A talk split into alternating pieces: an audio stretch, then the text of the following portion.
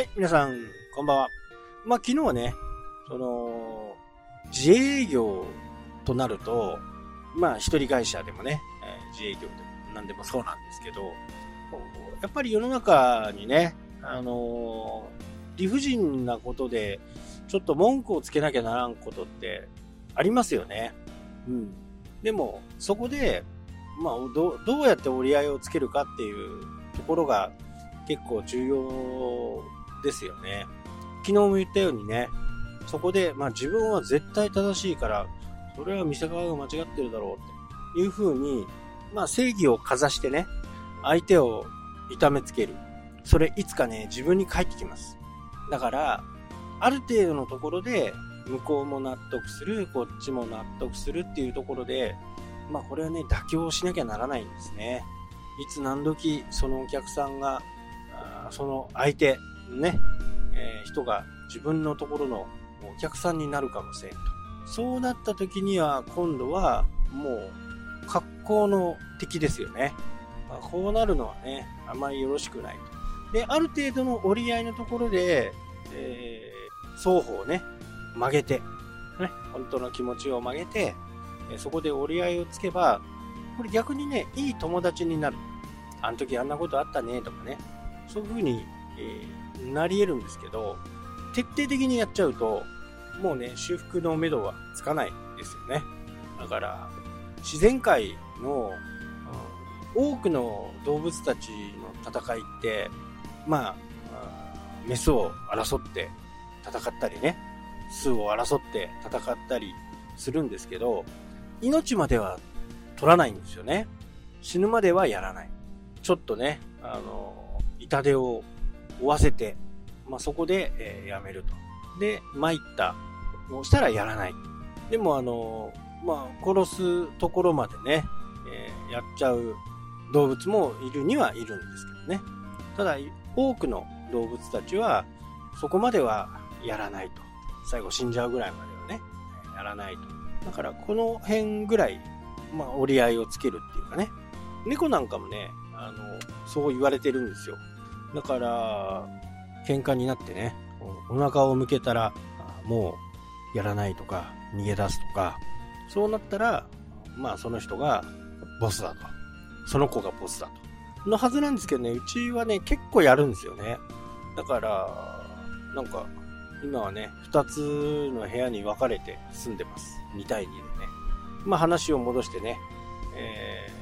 もう最後まで追い詰めないってことですね。まあ難しいですよね。この辺の交渉術っていうのはね。まあただ、あやっぱりね、仕事をやっていけば間違いもあるし、お客さんの思い通りにできない場合もあるし、前いたところなんかはね、前やってたところは、まあ、商品がね、全部東京から来るんですよ。3時前までだったら、翌日に、航空便だとね、来るんですけど、でも、一応余裕を見てね、ましてや初めてのお客さんなんかは、次の日に来たとしても、まあ、なんかあったら困るからっていうことで、え2日後の10時には用意できてますよ、みたいな感じにしてましたね。まあ、それとあと、飛行機が飛ばない。や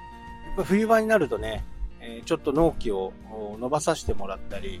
一応規定の納期は2日後なんですけど、早く入ればね、あの、連絡しますよとかね、えそんな感じやってましたね。納期がずれるっていうのは、やっぱりね、仕事をやってる上ではもう一番やっちゃいけないことなんで、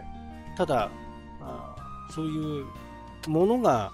運ばれてくる運送業者の人が運んでくれるものなんで、ある意味こっちでコントロールが効かないわけなんですよ。もちろん天候とかね、そういったものにも影響されますし、千歳空港が雪で降りられないと。もうそうなれば、荷物はね、届くことはないわけですよね。それが2日、3日、みたいな感じになってしまえば、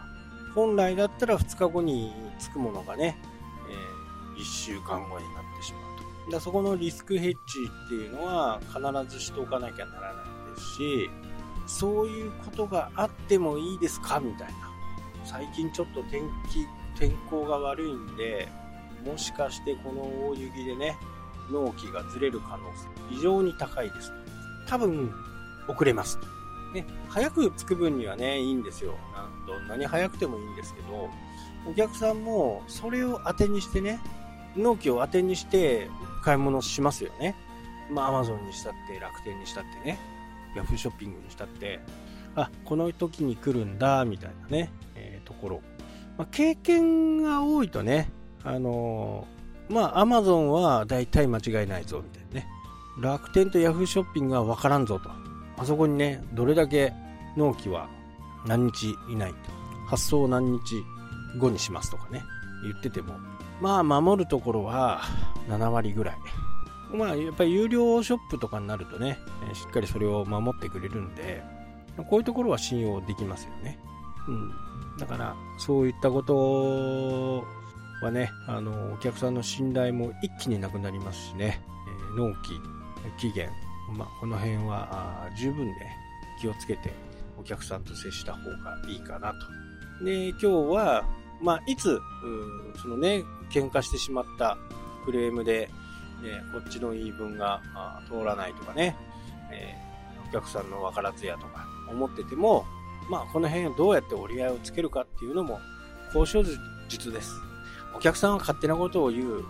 ことがね、非常に多いんで、その辺はね、十分理解した上でね、次またね、自分の、今度は逆にね、自分がお客さんになるかもしれません。で、その時に、この野郎とかっていうふうにね、思わない。まあそんなこと思ってもね、何の意味もないですから。はい、というわけでね、今日はこの辺で終わりになります。それではまた。どうしたっけ？